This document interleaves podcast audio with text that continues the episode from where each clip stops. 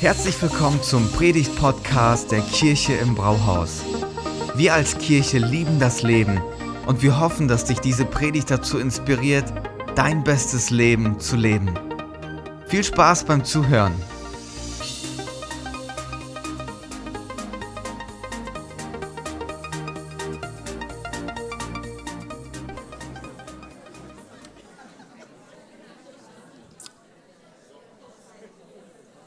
Schön. So schön euch zu sehen. Ähm, ein schöner Nachmittag heute, ne? draußen alle am See oder was auch immer ihr macht. Wir haben ja vorhin für meine Frau gebetet. Wir erwarten jederzeit ein Kind. Ja, ich hatte einen Backup-Plan für heute, ne? Ja, genau. Falls es soweit ist, ruft es einfach rein, damit ich hier loslaufen kann, okay? Ich habe letzte Woche zu ähm, Stella gesagt, Stella, ich bin ready. Dann hat sie mich angeguckt und hat gesagt, ich noch nicht. ja, so ist das manchmal, ne? Spaß beiseite. Ähm, ganz kurz, bevor ich reinstarte in meine Predigt, äh, wer von euch hat es genossen, ähm, im Worship zusammen zu sein, Lobpreis zu machen? War das gut? Also ich will euch ganz kurz was sagen. Ähm, unser Worship-Team, die Entwicklung, die sie ähm, gemacht haben in den letzten Monaten, ähm, finde ich so großartig. Äh, ich finde, das ist richtig toll. Woche für Woche bringen sie uns zusammen und helfen uns dabei, Jesus groß zu machen. Und da, wo wir Jesus groß machen, ist er da mit seiner Gegenwart. Das, heißt, das was sie machen, ist super wertvoll. Und ich finde, das machen sie so großartig. Nicht nur heute, sondern das ganze Team. Lass uns dem mal einen Riesenapplaus geben, oder? Hammer. Dankeschön. Ja, äh, die Jule hat das schon angekündigt. Eine neue Themenreihe startet heute. Komm, Heiliger Geist. Ähm, ganz spannend. Die nächsten Wochen werden extrem spannend. Ich weiß nicht, ob ihr ready seid dafür, aber ihr werdet es nach sechs Wochen wissen, ob ihr ready dafür wart oder nicht. Ich glaube, wir haben noch nie so eine lange Reihe gemacht. Sechs Wochen in denen wir uns über den Heiligen Geist austauschen und uns da ähm, in das Thema reindenken und auch mehr entdecken wollen. Und mein Gebet, und nicht nur von mir, sondern von allen, die predigen, auch von unserem Leitungsteam, ist folgendes mit dieser Predigtreihe. Wir wünschen uns, und das ist unser Gebet, dass dein Glaubensleben, deine Nachfolge mit Jesus auf ein neues Level kommt. Dass so wie du bisher mit Jesus unterwegs war, warst, dass das nicht da stehen bleibt, sondern dass mit dem mit dieser Themenreihe, mit dem, was der Heilige Geist auch in deinem Leben machen möchte, dass das auf ein neues Level kommt. Und wenn du heute hier bist und du kennst Jesus noch nicht und du hast einfach mal hier reingeschaut, dann wünschen wir uns mit dieser Themenreihe, dass in dir eine Sehnsucht geweckt wird. Dass in dir etwas entsteht, wo du sagst, das will ich auch. Und das ist, was wir beten und das, was wir uns erhoffen. Was wollen wir machen in diesen sechs Wochen? Ähm, uns die Frage stellen, wer ist der Heilige Geist? Was macht er? Mit welchen Metaphern wird er beschrieben? Das heißt, wir werden Woche für Woche auch Metaphern von ihm anschauen, wie er beschrieben wird. Und vor allem wollen wir herausfinden, was heißt es für dich persönlich, für mich, aber auch für uns als Kirche gemeinsam, wenn wir uns über dieses Thema austauschen und Gedanken machen. Alles begann mit Himmelfahrt das lange Wochenende, das wir jetzt feiern, das ja so viele von uns genießen, es sei jedem gegönnt, der auch unterwegs ist. Und an diesem Tag fährt Jesus vor Augenzeugen zurück in den Himmel. Aber vorher gibt er seinen Jüngern ein Versprechen. Er sagt, ich werde euch nicht alleine lassen, sondern ich werde euch den Heiligen Geist schicken. Und dieses Versprechen macht Jesus dann an äh, Pfingsten wahr, das was wir nächste Woche Sonntag dann feiern werden. Und als dieser Heilige Geist an Pfingsten auf die Nachfolger von Jesus kommt, werden sie mit Kraft erfüllt. Und diese Kraft lässt sie nicht in ihrem Haus bleiben, sondern sie, sie, bewegen sich raus auf die Straße und erzählen allen, die, die über den Weg laufen, von dieser guten Botschaft, die von der guten Botschaft von Jesus, dass Jesus für die Sünden gestorben ist, wieder auferstanden ist, dass neues Leben, neue Hoffnung da ist. Und die erzählen das. Und gerade zu dieser Zeit, an Pfingsten, waren Leute aus der ganzen Welt in Jerusalem. Das heißt, so viele Sprachen waren dort vertreten, das war unglaublich. Und das Wunder, das der Heilige Geist gemacht hat, war folgendes. Die haben die Botschaft von Jesus erzählt und jeder konnte es in seiner eigenen Sprache verstehen. Unfassbar. So viele, so viele Sprachen, die da waren in Jerusalem, es war unglaublich. Und dann entscheiden sich 3000 Leute Jesus nachzufolgen. Und so entsteht die erste Kirche. Der Heilige Geist initiiert die erste Kirche und sie war vom Kern, von ihrer Identität her international. Und ich, ich finde das so großartig, wenn man mal drüber nachdenkt. Ne? Von, von ganz von Anfang an macht Jesus ein Statement mit seiner Kirche. Das, was am Kreuz passiert ist, ist nicht für ausschließlich eine Gruppe.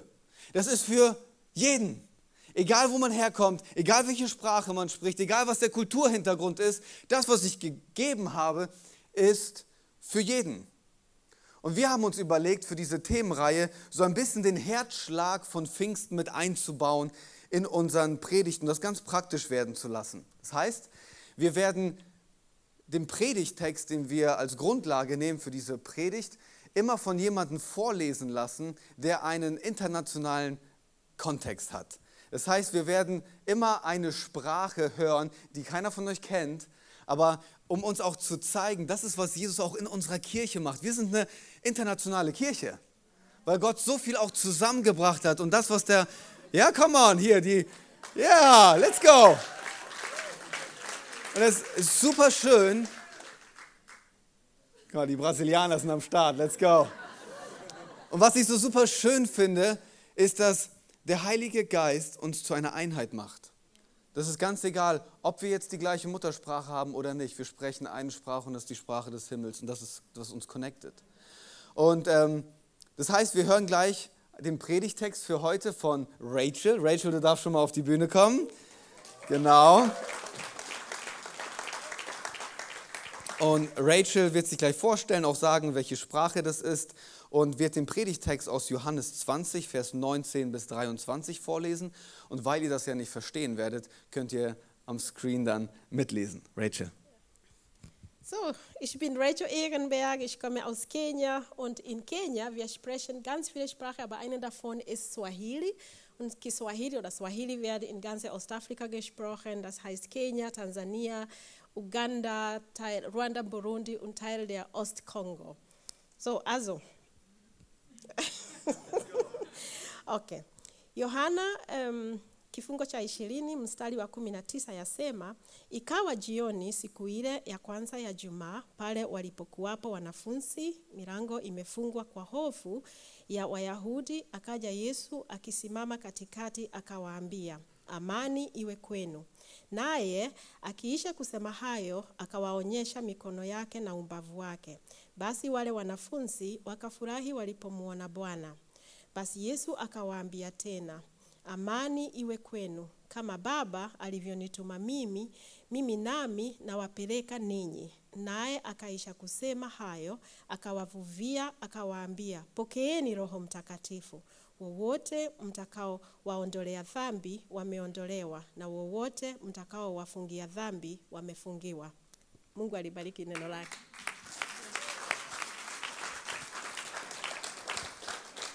Vielen Dank, Rachel. Richtig schön, oder? Lass mich beten. Jesus, vielen Dank, dass du uns zu einer Kirche gemacht hast, wo unterschiedliche Nationen zu Hause sind, sich hier wohlfühlen. Das ist deine Idee. Und ähm, wenn wir jetzt in dieses Thema reinstarten und uns mit dem Heiligen Geist beschäftigen, da bete ich, dass du uns, uns ganz neu unser Herz aufmachst und dass du mit uns diesen Weg gehst. Wir wollen dich besser kennenlernen und wir wollen ähm, ja, einfach deinen Herzschlag da auch spüren. In Jesu Namen. Amen. Der Predigtitel für heute heißt Dein neuer bester Freund. Du dachtest, du kommst zum Gottesdienst, um einfach einen Gottesdienst zu erleben. Du wirst nach Hause gehen mit einem neuen besten Freund. So viel sei schon mal gesagt. Das ist, was ich versuchen werde, heute euch zu inspirieren und auch mitzugeben. Und ähm, wenn wir über den Heiligen Geist nachdenken, dann ist es, glaube ich, die Person, nicht die Kraft, nicht die Atmosphäre, nicht irgendwas, sondern die Person, die am meisten in der Dreieinigkeit vernachlässigt wird. Weil wir können alle was anfangen mit Gott dem Vater. So, wir können alle was anfangen mit Gott dem Sohn, mit Jesus. Natürlich dreht sich ja alles um Jesus, gar keine Frage. Aber der Heilige Geist, so irgendwie haben wir da Schwierigkeiten mit dieser Person, uns der Person anzunähern oder auch irgendwie so ein paar Händels dran zu machen, dass wir das greifen können, oder? Ich finde das super schwierig. Ähm, vielleicht könnte man das so beschreiben. Der Heilige Geist ist wie der eine komische Freund, wo du denkst so, ja, den kenne ich, weil wir die gleichen Freunde haben, aber das ist trotzdem irgendwie komisch. Wir sind zusammen auf einer Party und du wünschst dir so, hoffentlich gehen nicht alle gleichzeitig raus, dass ich mit diesem komischen Freund alleine bin und dann am besten noch mit ihm reden muss. Sondern ich habe manchmal das Gefühl, dass wir so mit dem Heiligen Geist umgehen. Er ist der, so der dritte, ja, wir können halt mit Gott, dem Vater, wir können mit dem Sohn, ja, der Heilige Geist ist auch da, hoffentlich gehen der Vater und der Sohn nicht und ich muss irgendwie mit dem Heiligen Geist. So. Aber wir wollen mit dieser Themenreihe euch ganz neu inspirieren, neu auf die, uns auf den Heiligen Geist einzulassen. Wir wollen, wir wollen gemeinsam herausfinden, hey, was, was, was möchte er mit uns in unserem Leben auch tun? Und ich, ich finde es so interessant, als Jesus das angekündigt hat, dass er geht und sagt zu seinen Nachfolgern, hey, ich werde in den Himmel zurückfahren, da, da war großes Entsetzen, da war Entmutigung, da war, ach du meine Güte, wie soll das weitergehen? Jesus, wir sind noch nicht fertig. Und dann sagt Jesus etwas, das wir ganz oft überlesen in Bezug auf den Heiligen Geist, nämlich er sagt, es ist gut, dass ich gehe. Es ist gut, dass ich gehe. Weil nur wenn ich gehe, dann kommt der Heilige Geist. Mit anderen Worten, es ist besser für euch, wenn ich nicht mehr da bin. Mit dem Heiligen Geist kommt ein Upgrade in euer Leben. Und ich weiß, manchmal ertappe ich mich und ich wette, der ein oder andere auch, schon bei so herausfordernden Zeiten denke ich mir so, boah, wenn ich jetzt eine Stunde Meeting mit Jesus hätte, ne? Das wäre gut. Wo ich einfach mal meine Fragen loswerde, zusammen auf der Bank, Feldrand, einfach mal reden. Jesus und ich. Ich glaube, dass Jesus uns sagen würde, hey, das ist nicht die Idee. Es ist besser für dich, wenn ich nicht da bin. Weil dann kommt der Heilige Geist und ist näher, als ich es jemals sein könnte. Ich möchte etwas Besseres geben. Es ist gut, dass ich gehe. Da gibt es was Besseres.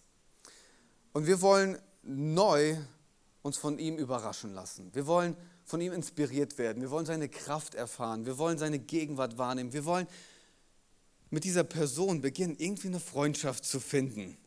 Und das ist die Idee, mit der wir hier reinstarten. Und unser Gebet ist, dass wir gemeinsam sagen, komm, Heiliger Geist. Komm, Heiliger Geist. Und während ich dieses Gebet spreche und auch diesen Wunsch dieser Themenreihe ausspreche, sehe ich vor meinem inneren Auge, wie sich in unserer Kirche jetzt unterschiedliche Lager bilden. Okay, was sind das für Lager? Das erste Lager Jetzt sitzt ihr natürlich alle, aber in, innerlich ist so das erste Lager sagt so, boah, nee, sechs Wochen Heiliger Geist, jetzt wird's komisch, Freunde. Ich habe schon so einiges gehört, ich habe einiges erlebt und beides will ich nicht in meinem Leben haben. Das ist komisch, das will ich nicht. Und du machst vielleicht innerlich zu. Die andere Gruppe sagt, ja, Jesus, das kann ich mir erklären, alles andere nicht. Also lassen wir das ganze Thema Heiliger Geist sein und überhaupt meine Prägung gibt mir eher mit, dass ich vorsichtig sein soll und dem Thema etwas mit Distanz begegnen sollte. Also sechs Wochen Augen zu und durch. Und dann sehe ich vor meinem inneren Auge eine dritte Gruppe, die schon innerlich auf den Stühlen steht und tanzt. Ja, genau. Ja, ja. Die, die vom, von der DNA her pfingstlich sind und die sagen so, endlich mal redet der sechs Wochen lang über den Heiligen Geist. Ich dachte, die als Pfingstkirche reden nie drüber. Holy moly, jetzt geht's ab. Und ich weiß, dass wir so viele unterschiedliche Lager haben, wie man mit diesem Thema umgeht. Meine Bitte ist, dass wir uns in den nächsten Wochen all das, was du mitbringst, all das, was dich bewegt, dass du das zur Seite stellst und dass du uns, die wir predigen, dir die, die Chance gibst, dass wir dich begleiten in eine Freundschaft hinein. Dass wir dir die Person vorstellen. Und alles andere kommt dann noch, okay? Aber dass wir in erster Linie mit der Person des Heiligen Geistes in Kontakt kommen. Und ähm, egal, was du mitbringst, okay? Lass uns da ein bisschen entspannt an die Sache reingehen. Eins kann ich versprechen: komisch wird's nicht, okay? Komisch wird's nicht. Kleine Vorwarnung: ich muss heute die Grundlage legen, damit alles andere auch irgendwie Sinn macht, was wir in dieser Reihe auch besprechen. Das heißt, ähm, ich werde mit uns heute eine, äh, eine schnelle Reise durch die ganze Bibel machen. Komplett. Von Anfang bis heute. Okay? Also das, das muss ich machen, weil wir eine Grundlage brauchen, auf der wir aufbauen. Ähm, wir gucken uns an, wie war das bei der Schöpfung, Altes Testament, Neues Testament mit Jesus, Neues Testament mit der ersten Kirche, bis wir bei uns landen heute. Okay? Ihr merkt schon, was für ein Spektrum ich heute abarbeiten möchte mit euch. Ihr müsst dabei sein heute, okay? Ich habe auch zu Stella gesagt, ich habe noch nie in einer Predigt so viele Bibeltexte verarbeitet wie heute. Warum? Ich sage euch warum. Weil wenn es zum Heiligen Geist kommt, vermixt sich ganz viel mit Emotionen. Und das ist, was wir vermeiden müssen. Weil sobald Emotionen die Überhand nehmen, wird es komisch. Und was wir machen wollen, ist, wir wollen gegründet sein im Wort Gottes. Und verstehen, was sagt das Wort Gottes dazu und wie sieht das heute aus in unserem Leben. Der Heilige Geist, die Person, steht für die Gegenwart Gottes, für seine buchstäbliche Präsenz. Okay? Und wenn wir jetzt da rein starten, muss ich euch zwei Worte geben, die im Hinterkopf die ganze Zeit mitschwingen müssen. Das heißt, ihr müsst mitdenken, okay? Stiftshütte und Tempel. Das kann man auch einfach miteinander auch austauschen. Das, ist, das bedeutet im Grunde das Gleiche, ein Ort, wo Gottes Gegenwart drin ist. Okay, sag mal zum Nachbar, Tempel. Genau, das heißt, für den Rest des Tages denkt ihr nur noch an den Tempel. Bevor ich reinstarte, diese Predigt ist auch zum Nachhören gedacht, okay? Weil ich werde heute euch versuchen, einmal Wasser zu trinken zu geben. Werdet ihr nicht schaffen. Das heißt, es muss noch mal ein bisschen nachwirken. Okay, wenn du ready bist, sag ich bin ready. Okay, also es beginnt mit der Schöpfung. Vielleicht denkst du dir, okay, jetzt bei der Schöpfung beginnt er damit zu erzählen, dass am Anfang der Geist Gottes über, die, über, die, über das ganze Chaos schwebte. Aber das ist nicht der Punkt. Ich will das heute auf uns beziehen, okay? Das, was mit uns zu tun hat. Das heißt, wir müssen bei der Schöpfung dahin gehen, wo Gott den Menschen schuf. Und ähm, ich will kurz den Text vorlesen. 1. Mose 2,20. Der Mensch, hier ist von Adam die Rede, Adam heißt übersetzt Mensch, betrachtete die Tiere und benannte sie. Für sich selbst aber fand er niemanden, der zu ihm passte und ihm eine Hilfe sein könnte. Da ließ Gott, der Herr, einen tiefen Schlaf über ihn kommen, entnahm ihm eine Rippe und verschloss die Stelle wieder mit Fleisch. Aus der Rippe formte er eine Frau und brachte sie zu Adam oder zu dem Menschen. Jetzt denkt man sich so vielleicht so, was hat diese Stelle mit dem Heiligen Geist zu tun? Keine Ahnung, ich erkläre es euch. Das Wort Rippe hat ein hebräisches Wort und dieses hebräische Wort kommt über 40 Mal im ganzen Alten Testament vor. Aber an dieser Stelle ist es das einzige Mal, wo es mit Rippe übersetzt wird. Dann muss man sich natürlich die Frage stellen, mit welchen Worten wird das sonst übersetzt im Rest der, im Rest der Bibel? Es wird übersetzt mit einer Wand, die zum Tempel gehörte, eine schön verzierte Wand eines Tempels. Und in dem Kontext hier wurde es als Rippe übersetzt. Aber im Grunde ist die Idee des Wortes ist ein Teil eines Tempels. Was heißt das für uns, wenn wir uns darüber Gedanken machen? Genau von Anfang an war, war das Design Gottes folgendes. Du und ich, wir sind ein Tempel. Du und ich, wir sind ein Tempel. Wir sind geschaffen als ein Tempel, der etwas beinhalten soll. Das war das ursprüngliche Design, ganz von Anfang an. Und das müssen wir einfach mal im Hinterkopf haben, weil der Tempel, wie ich das vorhin gesagt habe, ist der Ort, der Gottes Gegenwart beherbergen soll. Das heißt, unser Design ist genau das Design. Wir sind nicht einfach nur Fleisch und Blut, da gibt es noch etwas Übergeordnetes, das Gott direkt von Anfang an reingelegt hat. Wir sind ein Tempel. So, das ist einfach mal im Hinterkopf zu haben. Am Ende werdet ihr merken, ich schließe den Kreis. Dann gehen wir im Alten Testament weiter. Wir entdecken das Volk Israel, gefangen in, der, äh, in Ägypten. Mose kommt, führt sie raus in die Wüste. Und in der Wüste entdecken wir zum allerersten Mal diese ganz krasse Gegenwart Gottes als etwas, das du sehen kannst. Die Bibel beschreibt es als eine dicke Wolke. Und diese dicke Wolke war die Gegenwart Gottes, die sie durch die Wüste geführt hat. Das heißt, das ganze Volk geht in der Wüste und orientiert sich an der Wolke. Die Wolke bleibt stehen, das ganze Volk bleibt stehen. Die Wolke setzt sich in Bewegung, alle gehen. Und die orientieren sich an dieser Gegenwart Gottes.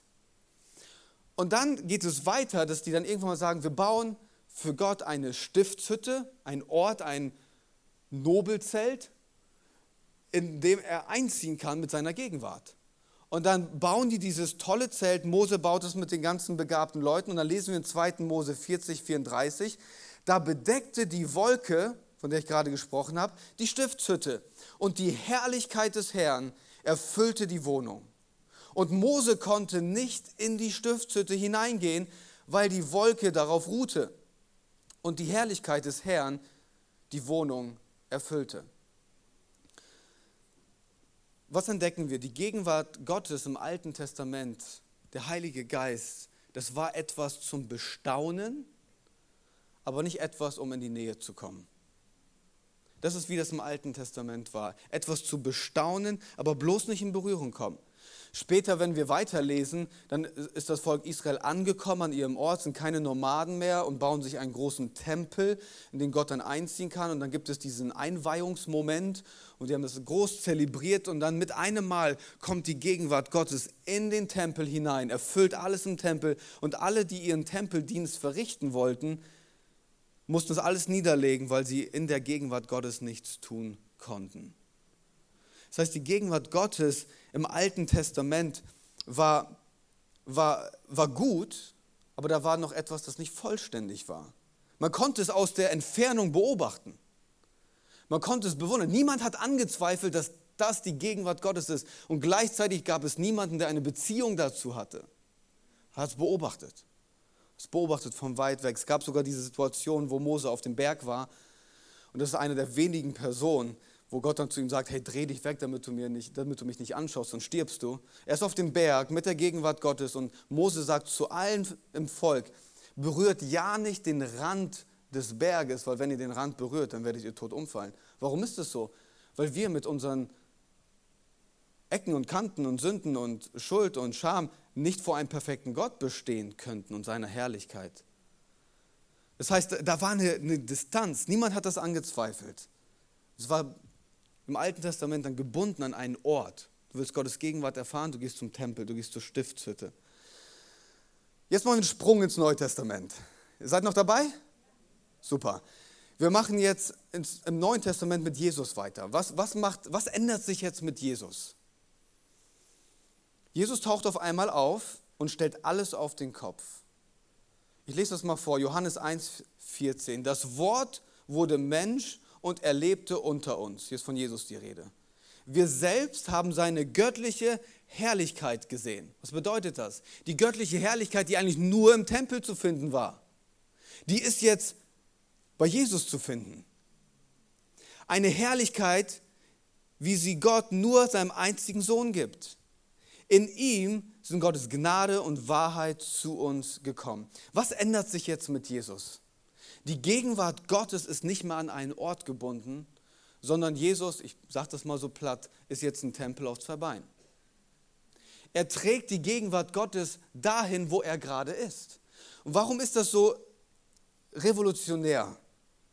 Weil das nicht einfach eine Metapher ist, so nach dem Motto, ja, er ist halt der Sohn Gottes, er, er braucht diese, diese Beschreibung eines göttlichen, herrlichen ähm, Attribut, was auch immer. Nein, nein, das war die Grundlage für seinen Dienst. Alles, was Jesus gemacht hat auf dieser Welt, war da zu finden, dass Gott mit seiner ganzen Herrlichkeit und Göttlichkeit in ihm wohnte, mit seiner ganzen Gegenwart. Dass der Heilige Geist auf ihm war.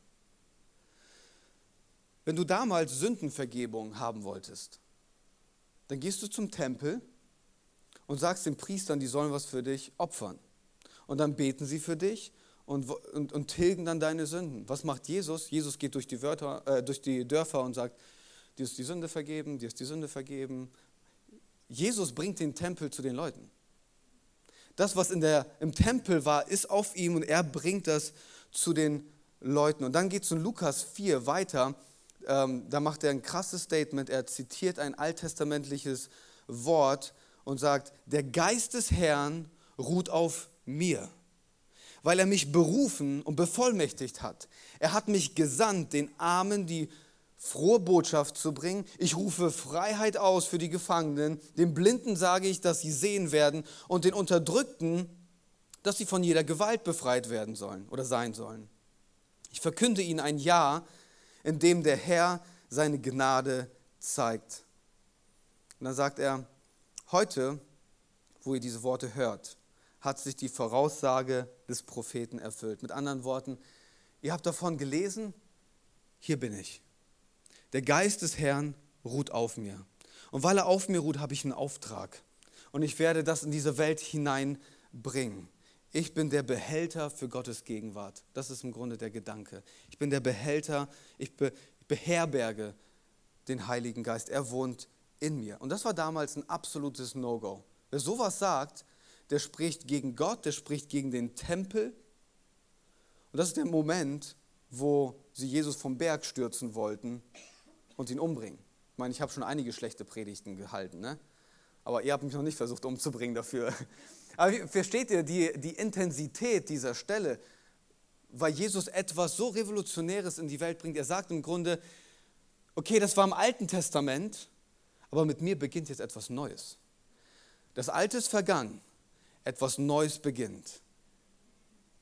Und in seiner Person beginnt es. Jetzt verstehen wir vielleicht auch, warum Jesus auch so wichtig ist in all dem. Und dann kommt es zur ersten Kirche. Der Text, den Rachel auch vorhin vorgelesen hat, wo Jesus zu seinen Jüngern sagt, so wie ich in diese Welt gesandt wurde, so sende ich euch in diese Welt. Und der Geist, der auf mir ruhte, den werde ich jetzt euch geben. Er haucht sie an und er sagt, empfangt den Heiligen Geist. Was, was heißt das? Im Grunde sagt er nichts anderes als, so wie der Vater mich als wandelnder Tempel in diese Welt gesandt hat, äh, gesendet hat, so sende ich euch als Tempel in diese Welt. Bisher war die Gegenwart Gottes, der Heilige Geist, für ganz wenige verfügbar. Und in diesem Moment, ich stelle mir das vor, die, Sitz, die Jünger sitzen da, haben natürlich im Hinterkopf, was bei Jesus alles so los war. Und dann sagt er zu ihnen, das, was ihr bei mir gesehen habt, die Kraft, die von mir ausging, die Heilung, die von mir ausging, die Weisheit, die von mir ausging, all das, was ihr bei mir gesehen habt, das gebe ich jetzt euch und es wird durch euch in die Welt kommen. Ich meine, da muss doch ihr Gehirn geplatzt sein. Das war so revolutionär, das war so anders und Jesus hat gesagt, das ist mein Plan. Ihr sollt die Gegenwart Gottes hintragen, wo auch immer ihr hingeht. Und das ist, ähm, wenn wir weiterlesen, genau was passiert ist. In der Apostelgeschichte, du beobachtest, was haben die ersten Apostel gemacht? Wie ist die Kirche entstanden? Heilung, Sündenvergebung, Leute freigesetzt. Und du siehst genau das, was Jesus angekündigt hat, siehst du in der ersten Kirche. Und die leben genau in dem, was Jesus ihnen versprochen hat. Und natürlich stellt sich dann die Frage so, wenn so viele Wunder und Übernatürliches und Tolles ist, wie, wie ist die Kombination zwischen übernatürlich und natürlichen Herausforderungen? Weil das erleben wir ja heute. Ne? Wir haben gebetet und wir erleben auch, dass Gott Gebete erhört und das ist großartig. Aber manchmal erleben wir auch, dass es nicht so ist. Und das ist eine Spannung. Und vielleicht müssen wir auch einfach verstehen, dass wenn es zu dem Heiligen Geist kommt, das ist keine Wünsch dir was Magic Box, wo du hingehst und sagst, ich will das, ich will das, gib mir jetzt das, ich brauche das, damit mein Leben schöner ist. Heiliger Geist, du machst doch all diese Wunder, ich brauche davon ein bisschen mehr und so weiter. Das ist nicht die Idee. Der Heilige Geist ist eine Person, die das Übernatürliche ermöglicht und dich durchträgt, wenn das Natürliche dich herausfordert. Das müssen wir verstehen. Das ist nicht einfach nur irgendwie Magic. Das ist eine Person, die mit dir gemeinsam unterwegs sein möchte. Das bringt uns dann endlich zu uns. Das war echt eine lange Reise bis hierhin, oder? Ich habe ja gesagt, das ist ein bisschen viel heute, aber das ist wichtig. Ähm, Paulus bringt im Korinther das dann so auf den Punkt, und jetzt schließt sich der Kreis. Wisst ihr nicht, dass ihr Gottes Tempel seid und dass Gottes Geist in eurer Mitte wohnt? Von Anfang an war das das Design. Und jetzt schließt sich der Kreis. Wer diesen Tempel zerstört, den wir Gott ins Verderben stürzen, denn Gottes Tempel ist heilig. Und dieser Tempel seid ihr. Das ist von Anfang an der Plan gewesen. Wenn du Jesus nachfolgst, gibst du ihm die Möglichkeit, dass er auf dein Leben kommt mit dem guten Heiligen Geist und dich erfüllt dass er mit seiner Gegenwart in dir wohnt. Nicht hier im Brauhaus, das müssen wir verstehen. Das Brauhaus ist nur ein Haus. Was es besonders macht, ist, dass wenn Menschen, die Jesus nachfolgen, wo der Heilige Geist in ihnen wohnt, wenn sie zusammenkommen, das macht was mit der Atmosphäre. Das macht ein und deswegen ist es so wichtig, dass man zu den Gottesdiensten regelmäßig kommt. Nicht, weil ihr das müsst oder weil ich das erwarte, weil da was passiert in der geistlichen Welt, weil da atmosphärisch was anders ist. Manche Leute kommen hier rein und fragen sich so, was ist denn da los, wenn die zusammen singen? Ähm, ich habe schon so viele Lieder gehört, aber irgendwie berührt mich das auf einer ganz anderen Ebene. Ich kann dir sagen, was das ist. Weil es hier Menschen gibt, die nicht perfekt sind, aber ein Stück Himmel in sich tragen, gemeinsam Jesus groß machen und dann verändert sich hier was. Das ist die Idee. Das ist die Idee. Wir, wir, wir tragen ein Stück Himmel in uns. Ein bisschen später im Brief verschärft Paulus das noch. Er sagt, hey, oder habt ihr, oder habt ihr vergessen? Aber manchmal vergessen wir das ja. Manchmal vergessen wir, was für einen Auftrag wir haben, was für, wie besonders das eigentlich ist, dass der Schöpfer der Welt mit seinem guten Geist sich entscheidet, bei jemandem wie dir und mir zu wohnen. Hast du dir schon mal darüber Gedanken gemacht, wie irre das ist? Paulus sagt, oder habt ihr vergessen, dass euer Körper ein Tempel des Heiligen Geistes ist, der in euch wohnt und den euch Gott gegeben hat. Das heißt, da kommt eine Verantwortung mit. Es ist nicht einfach nur so, ja, cool, der wohnt ja zu mir. Hey, da, ich sag dir eins, der Heilige Geist fühlt sich nicht bei jedem wohl. Da kommt eine Verantwortung mit. Und wie schließt er dann den Satz ab oder diese, diesen Abschnitt? Ihr gehört also nicht mehr euch selbst. Knackig, oder? In einer selbstbestimmten Zeit. Darf ich das heute überhaupt noch sagen, ohne dass ich morgen gecancelt werde? Du gehörst nicht mehr dir selber, wenn du sagst, ich folge Jesus nach und der Geist Gottes kommt auf dich. Warum?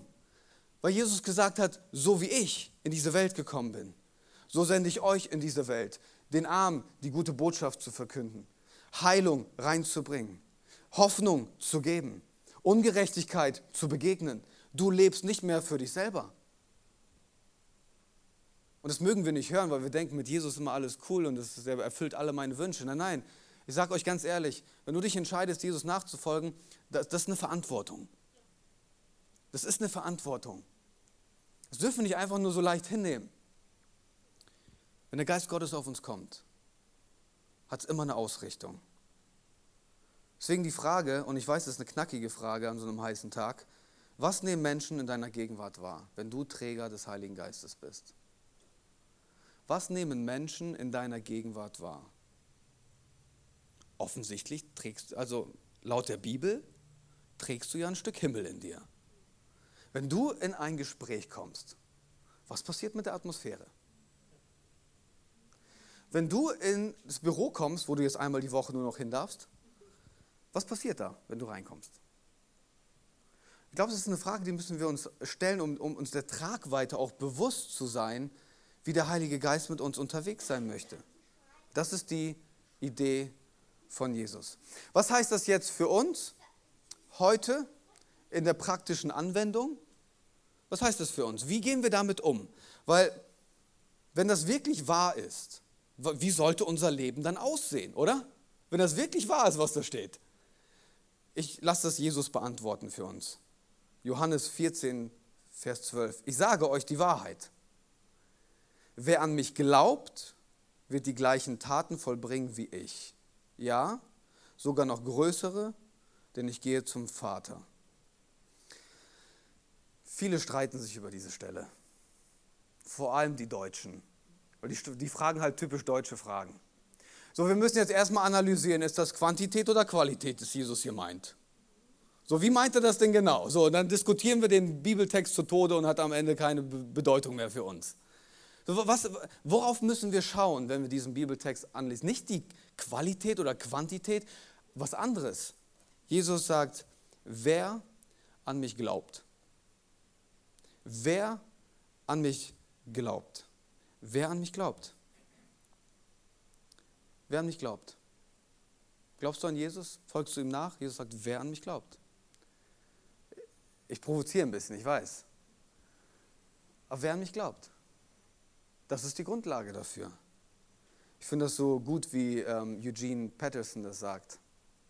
Ähm, Eugene Patterson ist, ist der, absolute, der absolute Hammer. Der hat die Bibel übersetzt in die Message-Übersetzung und seine Biografie durchgelesen. Super inspirierend. Er sagt im Kontext dieses ähm, Bibeltextes, es ist die gelebte Überzeugung, dass alles, wirklich alles, was in der Schrift steht, lebbar ist. Nicht nur wahr, nicht nur die Wahrheit, sondern lebbar. Und das ist der übernatürliche Kern, der gelebte Kern der Auferstehung und des Heiligen Geistes des christlichen Lebens. Krass, oder? Nicht nur für Menschen, die gerade ein geistliches Hoch haben und einen Heiligenschein, wo es ihm mal gelungen ist, für eine Stunde nicht zu sündigen. Nur ehrlich sein. Für wen ist das? Für jeden, der glaubt. Der bei VW am Band steht oder im Managementbereich arbeitet. Für jeden, der da glaubt. Für den, der gerade seine Schule abgeschlossen hat und nicht weiß, wie es weitergeht. Für jeden, der da glaubt. Für die Mutter, die hier gerade sitzt und sich überlegt, so, was macht mein Kind gerade in der Schatzinsel? Ist da noch alles heile? Für jeden, der da glaubt. Für den Zweifler, der sich nicht alles erklären kann. Für jeden, der da glaubt. Für jeden der da glaubt. Wer Jesus einlädt in sein Leben. Dieses Versprechen ist für jeden. Karl Barth nennt es wie folgt. Er sagt, es ist die unmögliche Möglichkeit Gottes. Schön, ne? Das, wovon wir hier lesen, das ist die unmögliche Möglichkeit Gottes. Und ich weiß, während ich all das jetzt ausführe, gibt es Menschen, die hier sitzen und viele Fragen haben. Thomas, wenn das stimmt, was ist mit Punkt, Punkt, Punkt? Thomas, wenn das wahr ist, was ist mit Punkt, Punkt, Punkt? Wenn das wirklich so ist, wieso ist noch nicht Punkt, Punkt, Punkt? So viele Fragen. Und ich will dir sagen, deine Fragen sind berechtigt, aber nicht heute. Warum? Weil ich heute eine Grundlage für uns legen möchte und ich will bei all den Fragen, ich will dich einladen, mit mir zu träumen neu zu träumen. Lasst uns träumen, dass das wirklich Teil unseres Kirchenlebens werden kann. Lasst uns gemeinsam träumen, dass wenn wir beten, dass tatsächlich hin und wieder Menschen gesund werden. Lasst uns träumen, dass während wir Gott groß machen und seine Gegenwart und Atmosphäre hier ist, dass Menschen frei werden von Depressionen. Lasst uns träumen, Kirche, dass wir Gottesdienste gestalten, wo Menschen reinkommen und frei nach Hause gehen. Lasst uns träumen, dass da, wo wir hinkommen, sich die Gegenwart Gottes breit macht und Atmosphäre verändert wird und aus Streit Frieden passiert. Lasst uns träumen, dass wir gemeinsam, bewegt durch den Heiligen Geist der Ungerechtigkeit, etwas entgegenzusetzen haben. Lasst uns träumen, dass das noch nicht alles ist. Aber ich weiß nicht, wie es dir geht, aber ich habe Sehnsucht. Ich habe Sehnsucht nach dem Heiligen Geist, der etwas in Bewegung setzt. Ich habe Sehnsucht zu sehen, wie er Kirche baut, wie ich das nicht kann, das Leitungsteam nicht kann und sonst niemand kann. Weil das Wort sagt, es passiert nicht durch Fleisch und Blut, sondern durch seinen Geist will der Herr das machen. Ich habe Sehnsucht, dass hier in dieser Kirche etwas Neues entsteht, neu, neue Bewegung des Heiligen Geistes, weil er da ist. Und wenn Jesus sagt, wer an mich glaubt, hey, dann will ich dir sagen, ich glaube. Ich glaube an ihn und ich will das sehen. Und ich will mutig beten. Und ich will mutig glauben. Und ich will mutig Dinge aussprechen. Und wenn es nicht passiert, ist okay. Ich bin connected mit dem Himmel. Aber lasst uns träumen. Hast du Sehnsucht? Hast du Sehnsucht nach dem Heiligen Geist? Wir gehen jetzt auf Pfingsten zu nächste Woche. Ich will dich einladen, mit einem simplen Gebet die Woche zu gestalten. Zwei Minuten. Gib dem Heiligen Geist zwei Minuten jede, von jedem Tag dieser Woche. Und beginne den Tag mit, komm Heiliger Geist, ich will dich kennenlernen. Komm, Heiliger Geist, inspiriere mich. Was auch immer dein Gebet ist, komm, Heiliger Geist, mach dich erfahrbar. Komm, Heiliger Geist, rede zu mir. Ich will dir versprechen, dass wenn du ihn bewusst einlädst, dass er zu dir kommen wird. Ich habe dir am Anfang gesagt, jeder von uns ist designt als Behälter für irgendwas. Ich will dir auch sagen, du kannst dich mit irgendwas füllen. Das geht auch. Und ich will dir aber auch gleichzeitig sagen, dass das, was der Himmel dir schenken will, etwas Gutes ist. Es ist nicht komisch, wenn der Heilige Geist kommt. Es ist nicht angsteinflößend. Es ist nicht irgendwie weird. Wenn der Himmel was schenkt, dann ist es was Großartiges, das in dein Leben kommt. Die Person des Heiligen Geistes möchte eine Freundschaft mit dir. Und ich, eine Sache noch.